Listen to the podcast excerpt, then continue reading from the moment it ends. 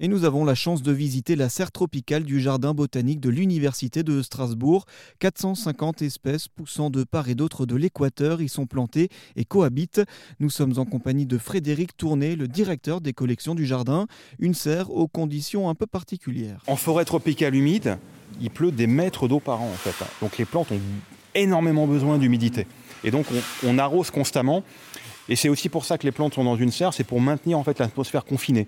Si on les avait dehors, en fait l'été, finalement, on a aussi 25 degrés l'été, mais on n'arriverait jamais à avoir cette humidité. Et c'est vrai que quand on rentre, alors on a coupé le chauffage là, donc on ne se rend pas trop compte, mais c'est vrai que voilà, l'hiver, vous avez 14 degrés dans la serre froide, et ici vous avez 25 degrés et 90% d'humidité. Hein. Un lieu où nous pouvons en apprendre davantage sur des plantes bien connues. Voilà, donc là si on lève la tête, on voit une fleur qui est fanée, là, ouais. et à côté, des boutons floraux et des fruits en formation. Et cette plante, en fait, qui est une orchidée grimpante, c'est la vanille.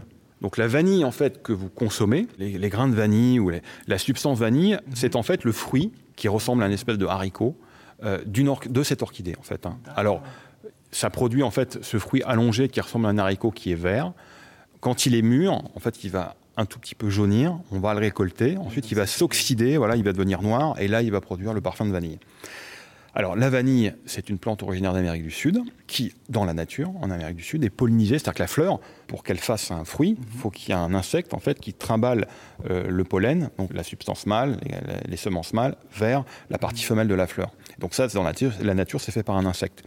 Sauf qu'en fait, aujourd'hui, la vanille, elle est cultivée un peu partout, à La Réunion, à Madagascar, où il n'y a pas l'insecte. Donc, s'il n'y a pas l'insecte, voilà, il faut le faire à la main. Et alors, il faut être hyper réactif parce qu'en fait, au moment où la fleur s'ouvre, ça va durer une journée, en fait, hein, voire deux jours. Et si vous ne le faites pas, la fleur va tomber sans être pollinisée et donc vous n'aurez pas de gousse. Voilà. Une serre qui s'inscrit dans les 3 hectares et demi de ce jardin botanique, le deuxième plus vieux de France, ouvert au grand public.